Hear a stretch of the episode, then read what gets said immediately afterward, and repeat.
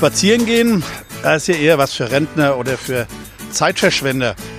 Könnte man meinen, ist aber falsch. Spazieren gehen liegt gerade jetzt im Trend, nicht nur im Grünen, sondern gerade in der Stadt. Wer Mainz wirklich kennenlernen will, der nimmt sich Zeit, erkundet Straßen, Gassen und Plätze zu Fuß.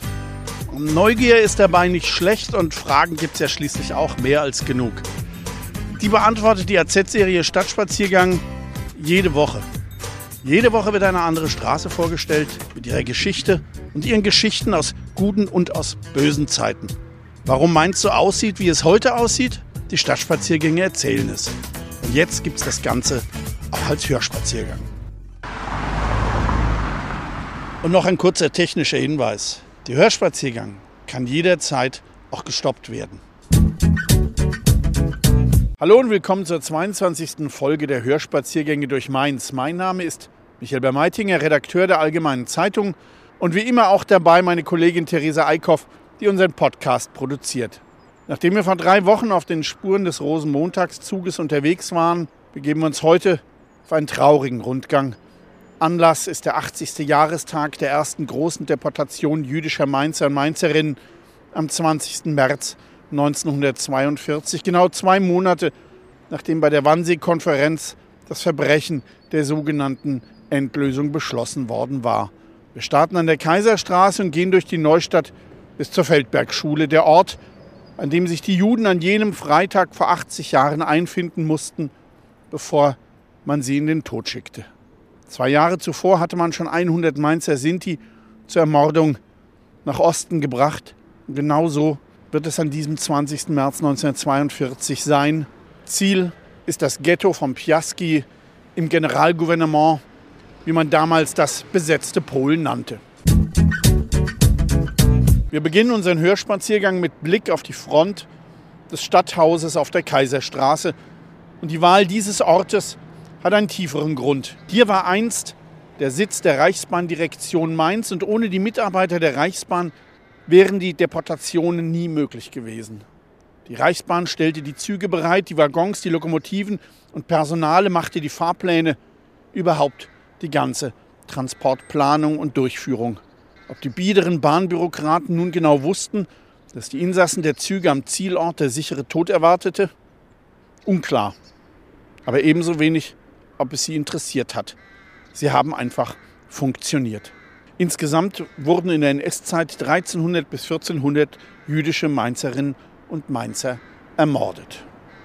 Wir wechseln jetzt nach rechts auf den Gehweg an der Fahrbahn in Richtung Rhein und treffen uns dort an der Hausnummer 12 wieder. Wir befinden uns jetzt vor der Kaiserstraße 12 und vor diesem Haus liegen vor uns auf dem Gehweg vier Stolpersteine. Es sind die der Familie Frohwein-Guggenheim. Kaufmann Siegbert Frohwein, seine Frau Erna, Töchterchen Ellen und Oma Johanna Guggenheim. Ihre Geschichte ist wie so viele andere auch eine Tragödie, denn die Oma und ihre damals fünfjährige Enkelin gelangen noch 1938 in die Schweiz. Ob sie von dort ausgewiesen wurden, wie so viele Juden, oder ob sie freiwillig wieder ausreisten, es ist unklar. Auf jeden Fall ist die ganze Familie 1939 in Belgien wieder vereint. Wie so viele Verfolgte fühlen sie sich im westlichen Ausland sicher, doch dann besiegt Deutschland 1940 die westlichen Verbündeten und die geflüchteten deutschen Juden geraten wieder unter die Herrschaft der Mörder. Vater Frohwein wird bald verhaftet, kann aber fliehen und gelangt bis nach Kuba und überlebt den Krieg, während seine Frau, sein kleines Töchterchen und die Oma 1942 erst in Mechelen interniert, bald darauf nach Auschwitz deportiert und dort gleich nach ihrer Ankunft in der Gaskammer ermordet wurden. Ellen ist keine zehn Jahre alt, als sie durch deutsche Mörderhand stirbt. Wir gehen jetzt auf dieser Straßenseite weiter bis zur Straßenecke an der Neubrunnenstraße. Die Idee für die Stolpersteine stammt vom Kölner Künstler Gunther Demnig, der seit dem Jahr 2000 bereits rund 74.000 dieser Stolpersteine in mehr als 20 Ländern Europas verlegt hat. In Mainz wurden die ersten der mit Messing verkleideten Pflastersteine vor 15 Jahren verlegt in der Breidenbacher Straße. Mittlerweile sind es inklusive Mainz-Kastell fast 280 Stück. An manchen Häusern sind es zahlreiche, teils auch für mehrere Familien. Die Stolpersteine werden immer dort verlegt, wo die Menschen ihren letzten selbst und frei gewählten Wohnsitz hatten. Also nicht an den sogenannten Judenhäusern, wo sie oft die letzten Monate oder Jahre vor der Deportation zusammengepfercht waren. In der Kaiserstraße liegen zahlreiche dieser Stolpersteine, die weit überwiegend an die jüdischen Opfer des Naziterrors erinnern. Und wenigstens an einigen werde ich etwas über die Familien erzählen, denn es ist wichtig, dass wir diese Menschen nie vergessen. Sie sollen uns in Erinnerung bleiben. Es sind Mainzer wie wir. Wenn wir sie vergessen, dann werden diese Menschen ein zweites Mal ermordet. Wir stehen jetzt an der Ecke zur Neubrunnenstraße, wo drei weitere Stolpersteine liegen. Hier für die Familie Haas, die in der Nummer 20 gelebt haben. Es waren Dr. Alfred Haas, ein Arzt für Nerven und innere Erkrankungen, seine Frau Irma und der kleine Gerson, der 1942 gerade mal drei Jahre alt ist. Die Familie wird mit der zweiten Deportation im September 1942 ins KZ Theresienstadt im heutigen Tschechien gebracht. Dort wird der Vater noch im gleichen Jahr ermordet, während seine Frau und ihr kleiner Sohn bis 1944 unter elenden, furchtbaren Bedingungen in der alten kalten Festung bleiben und dann nach Auschwitz gebracht werden. Dort werden sie direkt von der Rampe, an der die Züge halten, in die Gaskammer gebracht und grausam ermordet. Wir überqueren jetzt hier die Neubrunnenstraße und gehen weiter die Kaiserstraße hinunter und treffen uns gleich vor der Hausnummer 24 wieder.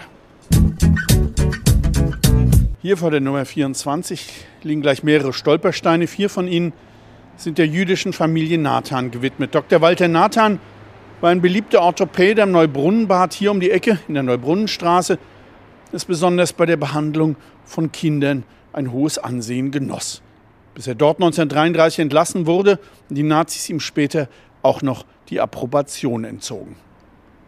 Mit seiner Frau und den beiden kleinen Kindern wurde er bei der ersten großen Mainzer Judendeportation jetzt vor 80 Jahren ins Ghetto Piaski im Generalgouvernement also in besetzten Polen gebracht. Dort wurden alle vier ermordet. Dort, 1000 Kilometer weit weg von ihrer Heimat, verlor sich ihre Spur, so wie die der anderen 470 Mainzerinnen und Mainzer des Transports. Es wäre schön, wir würden für eine Minute innehalten, um den Opfern der Nazi-Herrschaft die Ehre zu erweisen. Dann gehen wir weiter zur Kaiserstraße 32, einem der sogenannten Judenhäuser, wo wir stoppen. Schon seit 1939 wurde die jüdische Bevölkerung in sogenannten Judenhäusern konzentriert, um sie noch mehr drangsalieren, aber vor allem noch leichter kontrollieren zu können. Kurz darauf wurden die wenigen noch nicht aus Dörfern vertriebenen rheinhessischen Juden zum Umzug nach Mainz gezwungen, um so das Umland judenfrei zu machen, wie es damals zynisch hieß. Die Wohnungstüren diese Judenwohnungen mussten von den Bewohnern mit einem schwarzen Davidstern auf weißem Papier gekennzeichnet werden. In den Judenwohnungen waren die Menschen gezwungen, unter unerträglichen Bedingungen auf engstem Raum zu leben. Ab September 1941 musste jedes Zimmer mit mindestens zwei Personen belegt werden, aber oft waren es ganze Familien. Teils lebten in solchen Wohnungen 30 oder mehr Menschen. Solche Judenhäuser gab es noch in der Breidenbach und in der Walpodenstraße, in der Margaretengasse in der Adam-Carillon-Straße, in der Taunusstraße, gleich mehrere auf der Kaiserstraße. Als die Deportationen begannen, lebten hunderte Juden in solchen Häusern. Die meisten dieser Gebäude wurden später im Krieg zerstört, so wie die Nummer 32, vor der wir jetzt stehen und kurz anhalten. Die Nummer 32 gehörte der jüdischen Familie Gutmann mit Mutter Auguste und den Kindern Milli, Karl und Anna. Milli lebte schon seit den 20er Jahren in Berlin, war eine erfolgreiche Geschäftsfrau im Textilhandel, konnte in letzter Minute vor Kriegsbeginn unter Verlust ihres gesamten Vermögens noch nach England flüchten. Auch Mutter und Schwester kamen nach England. Sie erhielten aber kein Bleiberecht und mussten weiterziehen zu Karl, der in Riga in Lettland lebte. Die beiden Frauen wurden später von den Nazis ermordet. Karl überlebte kam in russische Gefangenschaft und starb dort. Welch tiefe Tragik. Millis Enkel Michael Stowell Phillips schrieb über die Familie und das jüdische Leben im Viertel ein Buch, das es leider nur auf Englisch gibt. Jews of the Kaiserstraße. Man kann es aber leicht im Internet bekommen. Es ist ungemein empfehlenswert. Wir wechseln jetzt rüber auf die andere Seite der Kaiserstraße, also bitte aufpassen beim Überqueren der Fahrbahn oder besser gleich den Fußgängerüberweg mit der Ampel nutzen. Unser Ziel ist die Hausnummer 31, das ist das braune Backstein-Eckhaus an der Leibnizstraße, wo wir dann an der Erinnerungstafel halten. In dem Gebäude aus der Gründerzeit hatte die Mainzer Außenstelle der Gestapo in Darmstadt ihren Sitz. Hier wurde die Verhaftung von Regimegegnern und die Einweisung in die KZ vorbereitet, die Verbrechen der Kristallnacht geplant und auch die Deportationen der Mainzer Juden und damit deren Ermordung. Im Hof gab es viele Jahre noch Verschläge, in denen einst die Gestapo-Opfer zusammengepfercht waren, wo auch gequält, gefoltert wurde. Und ausgerechnet dieses Haus wurde von Bomben verschont. Die Gestapo überprüfte die Einhaltung der seit 1934-35 immer schlimmer werdenden Vorschriften und Einschränkungen für die Juden. Sie durften nicht mehr ins Schwimmbad, sie durften keinem Verein angehören, nicht mehr ins Kino, durften ihre Berufe nicht mehr ausüben durften keine Firma mehr haben, nicht mehr Bus und Bahn fahren, mussten ihre Wohnungen verlassen und ab 1941 den gelben Stern tragen. Und wer sich nicht daran hielt, wurde zur Gestapo bestellt, geschlagen, verwarnt oder ins Gefängnis gebracht oder gleich ins KZ eingeliefert und dort teilweise auch ermordet. Aufschluss darüber, was damals in Mainz passiert ist, gibt der 1968 erschienene kommentierte Nachdruck des Tagebuchs einer jüdischen Gemeinde 1941 bis 1943. Es ist nicht mehr im Handel, aber antiquarisch ist dieses Buch noch gut zu bekommen. Wir stehen jetzt an der Ecke Leibnizstraße, Kaiserstraße zwischen den beiden Erinnerungstafeln, die am Gebäude angebracht sind. Hier bei der Gestapo liefen auch alle Planungen für die Deportation zusammen, die im Deutschen Reich schon im Herbst 1941 begonnen hatten. Ziel der Transporte waren die Ghettos in Lodz, Warschau, Riga, Kowno und Minsk, wo die Menschen dann Hunger, Zwangsarbeit und Gewaltexzessen ausgesetzt waren, bis sie schließlich, wenn sie bis dahin überlebten, in die Vernichtungslager gebracht wurden. Das Teuflische an der Organisation der Deportationen, die Reichsvereinigung der Juden in Deutschland und ihre örtlichen Vertreter, also die Juden selbst, wurden gezwungen, bei der Vorbereitung und der Durchführung der Transporte zu helfen. Sie mussten in den Städten vor den Deportationen die Sammellager einrichten, die Versorgung der Deportierten organisieren und nach Weisungen der Gestapo auch die Deportationslisten zusammenstellen, auch hier in Mainz.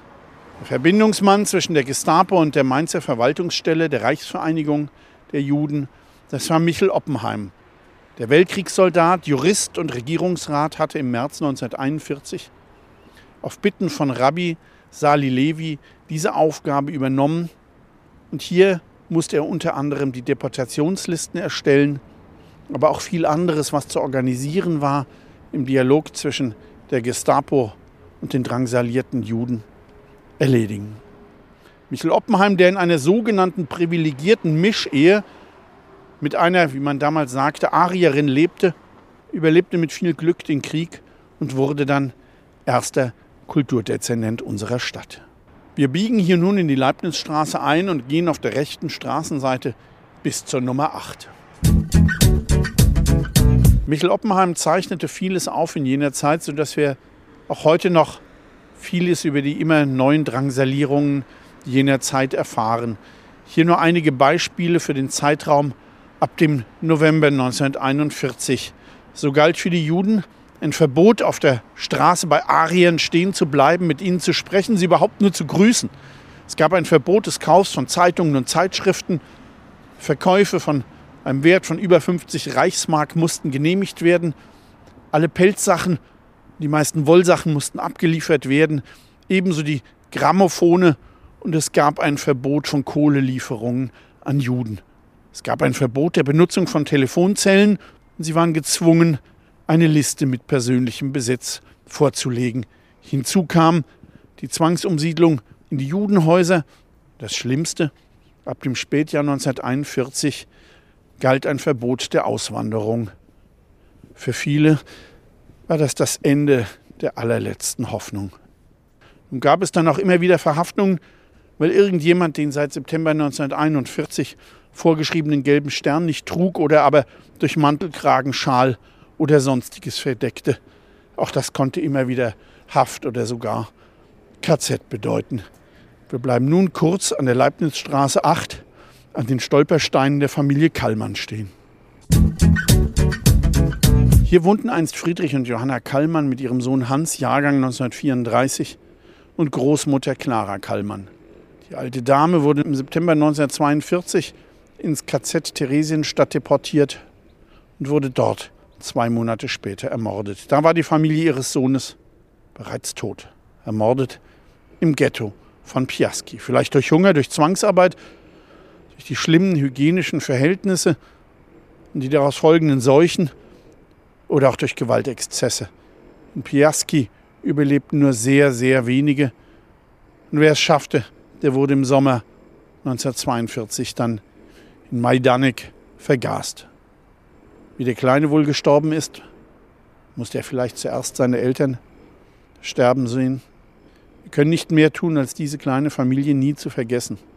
Nun wollen wir weitergehen, schweigend, nur eine Minute, bis wir uns vor der Adam-Carillon-Straße 13 wieder treffen.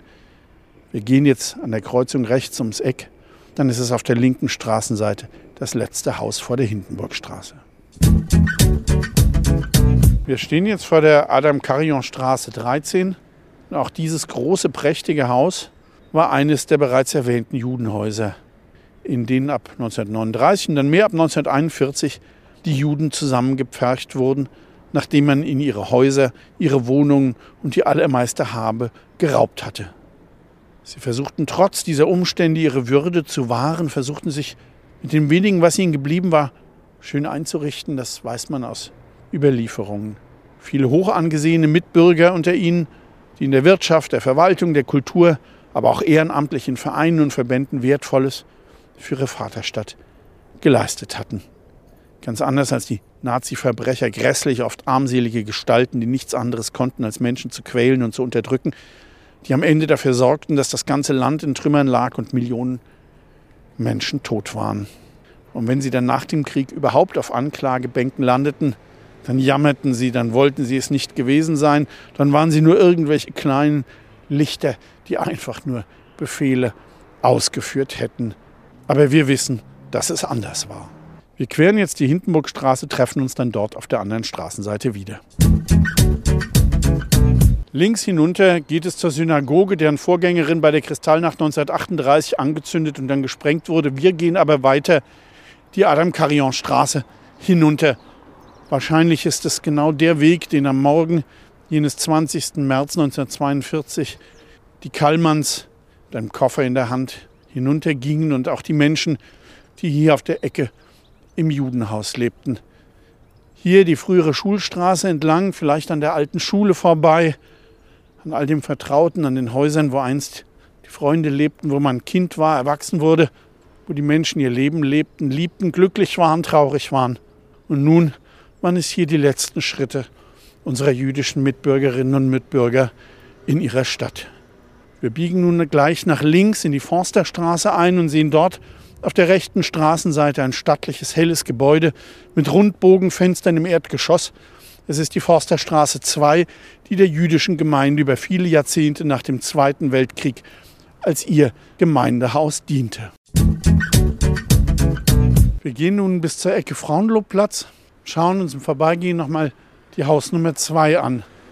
Nachdem die Nazis 1938 in der Kristallnacht Synagoge und Gemeindehaus in der Hindenburgstraße zerstört hatten, kam die Gemeinde hier in der Forsterstraße 2 in einem Haus unter, das bis zur Deportation und der Ermordung der verbliebenen jüdischen Mainzerinnen und Mainzer als Büro, Schule und Bethaus diente.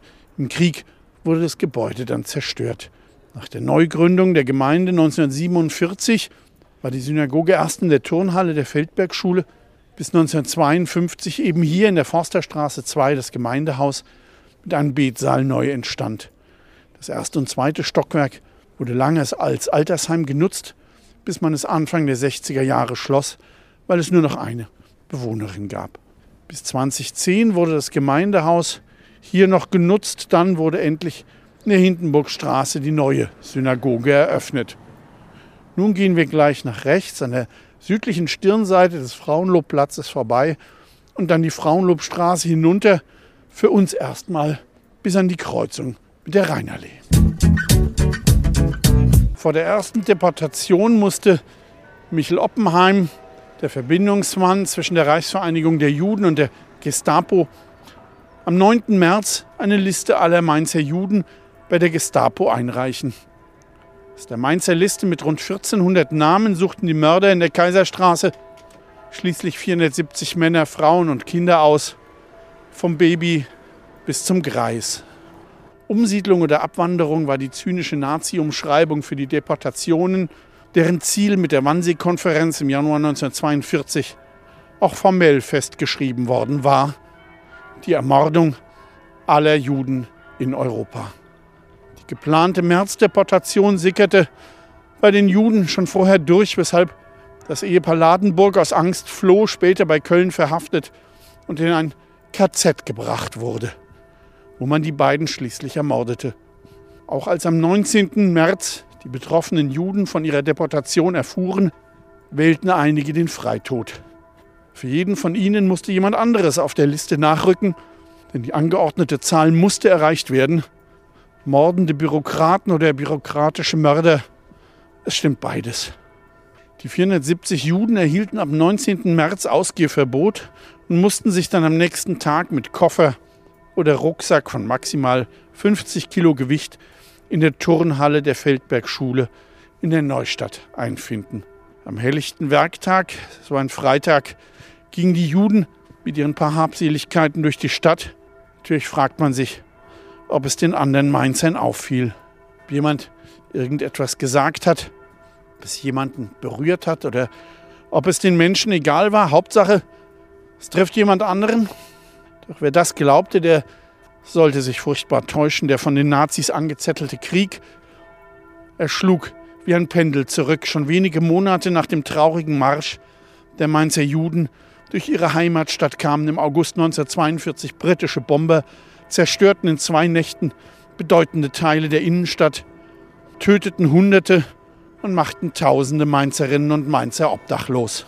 Die Gestapo-Mörder blieben davon leider verschont. Die Mordmaschine konnte weiterlaufen. Eine 250 Kilo Sprengbombe hätte so viel Gutes bewirken können. Wir überqueren jetzt gleich die Rheinallee und treffen uns auf der anderen Seite der Straße an der Ampel wieder. Wir gehen nun auf der linken Seite der Frauenlobstraße weiter, biegen dann aber bald nach links in die Hafenstraße ein und gehen dort die rechte Seite entlang bis zur Hausnummer 6, einem villenartigen Gebäude auf der rechten Seite. Wir begeben uns jetzt auf den letzten Abschnitt unseres traurigen Rundgangs.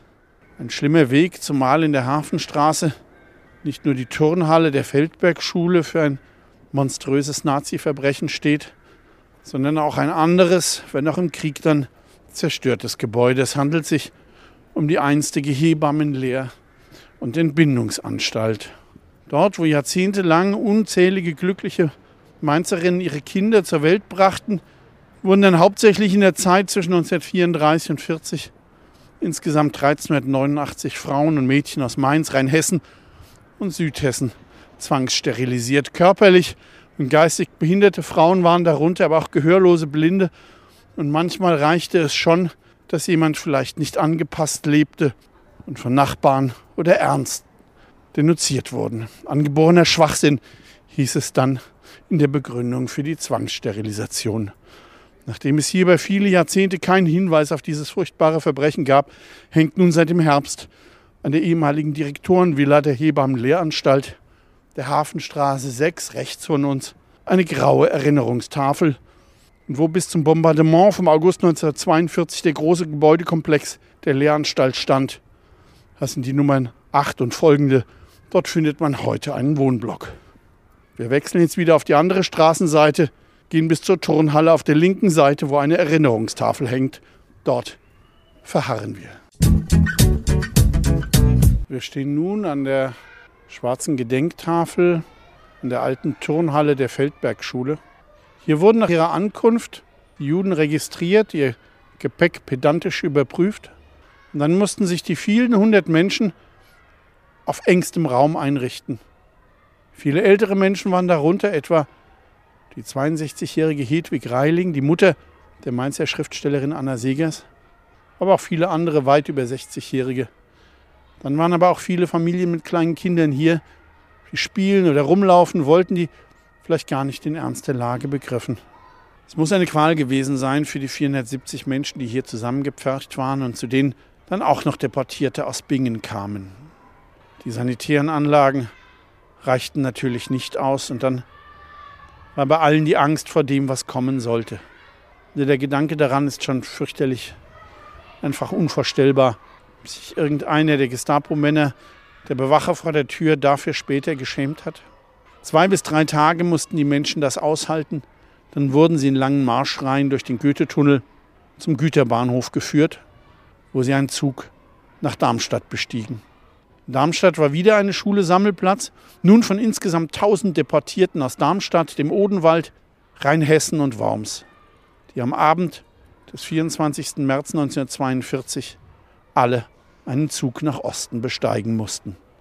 Bei der Reichsbahn lief dieser Zug unter dem zynischen Begriff Gesellschaftssonderzug zur Beförderung von Arbeitern.